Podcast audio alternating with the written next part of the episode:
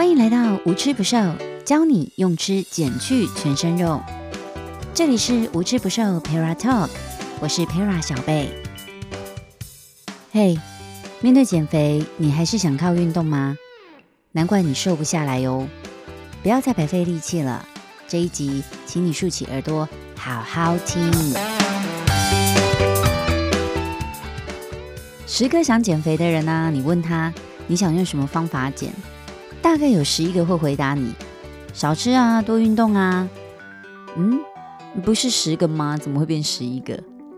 因为有一个刚好经过旁边，然后听到你在问这个问题，他就掺进来回答。这表示什么？这表示绝大多数的人呐，都认为运动是减肥的不二法门，而且是最正确、最健康、最棒的方式。我相信现在正在听 Podcast 的你。一定也这样觉得，可是不知道大家有没有发现呢？奇怪，健身房里面怎么还是这么多胖子啊？怎么很多健身教练的肚子也还是好大？还有很多人每天运动哦，怎么还是肥肥的？到底为什么啊？因为代志不是像工人想的这简单呐。所以今天有听到这一集的朋友们，你们真的有福了，因为你们从此不用再走冤枉路。劳力伤财、徒劳无功的靠运动减肥。听到这里，可能会有无数人在心里呐喊着：“哎，那我扣零你到底要讲什么妖魔邪道？所以你是说运动不好喽？”哎，不是不是哦，我说的真相是说运动的减肥效果并不好。我不是说运动不好哦，而且其实啊，这已经是经过无数次的临床实验。一而再、再而三被证实的真相，所以才会看见有很多想减肥的人，一直一直拼命的在健身房里面消磨他的青春，可是都没有达到自己想要减肥的效果。所以为了避免误会，我一定要在这里澄清一下：我不是反对大家运动哦，也不是叫大家不要运动哦，因为运动对健康有非常多的好处。所以我其实觉得每一个人都应该要运动，只是说，如果你想靠运动减肥，那效果真的不是很好，倒不如你认真的做饮食控制。怀疑吗？那让我来说给你听，但耳朵这边真的要竖起来喽。在二零一一年新英格兰医学期刊的研究里面，他们找了一百零七位。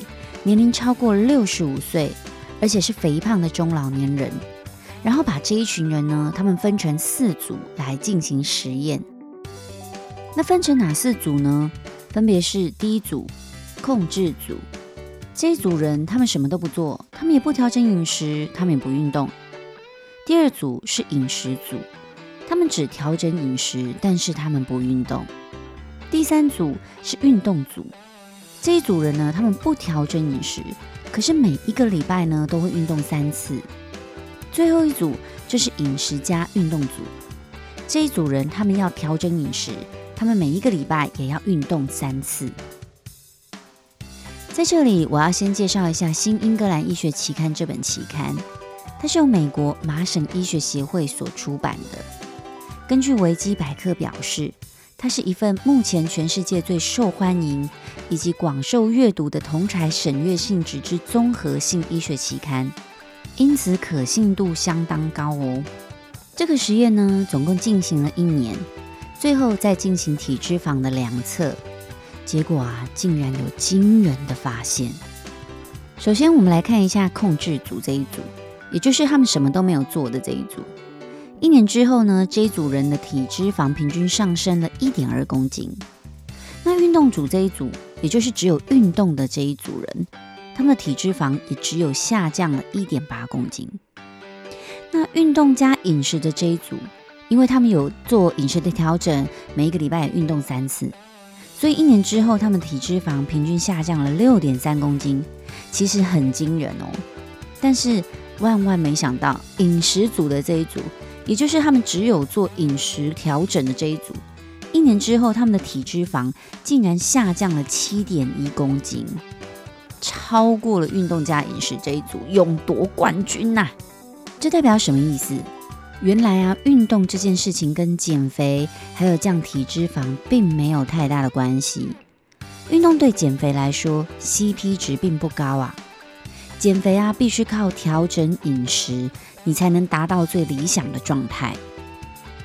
我知道听到这里，一定有人心里会默默的抗议说：“可是我家隔壁的朱太太，她就是靠着运动，硬生生的瘦了五公斤啊，所以运动一定有效。”我并不是说运动对减肥一点帮助都没有，而是最真实的状况。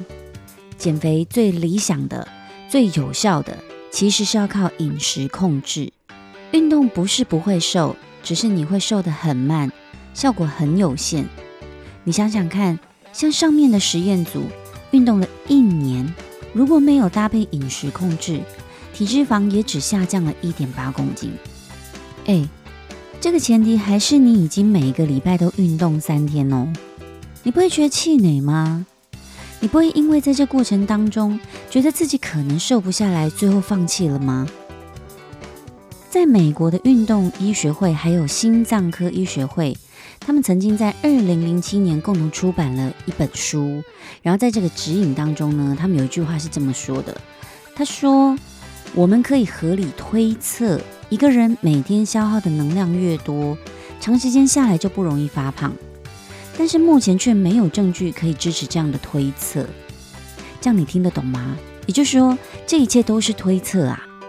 假设在医学界每一年都花费庞大的资源来研究运动跟肥胖之间的关系，但还是找不到确切的证据来支持运动减肥之间的效果。我不知道。那么究竟你到底还在坚持什么？是不是应该换个方向试试看？不然一直徒劳无功，真的也不是办法哎。最后我要来洗白一下，运动对健康其实有很多好处，只可惜减肥并不是其中的一项。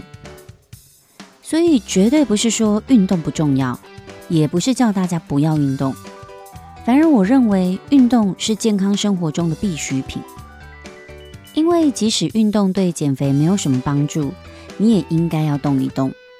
因为活动活动要活就要动，增加一下你自己的心肺功能还有肌耐力，对精神还有体力都有很大的帮助。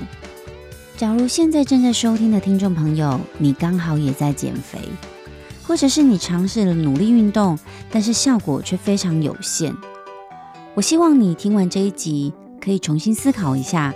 运动对你减肥的帮助究竟有多少？你是不是应该认真检讨一下你的饮食习惯了呢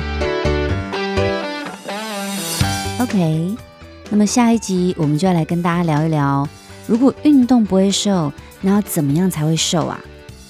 赶快订阅我的 Podcast 频道，学会怎么用吃教你减去全身肉。我是佩尔小贝，我们下期再见，拜拜。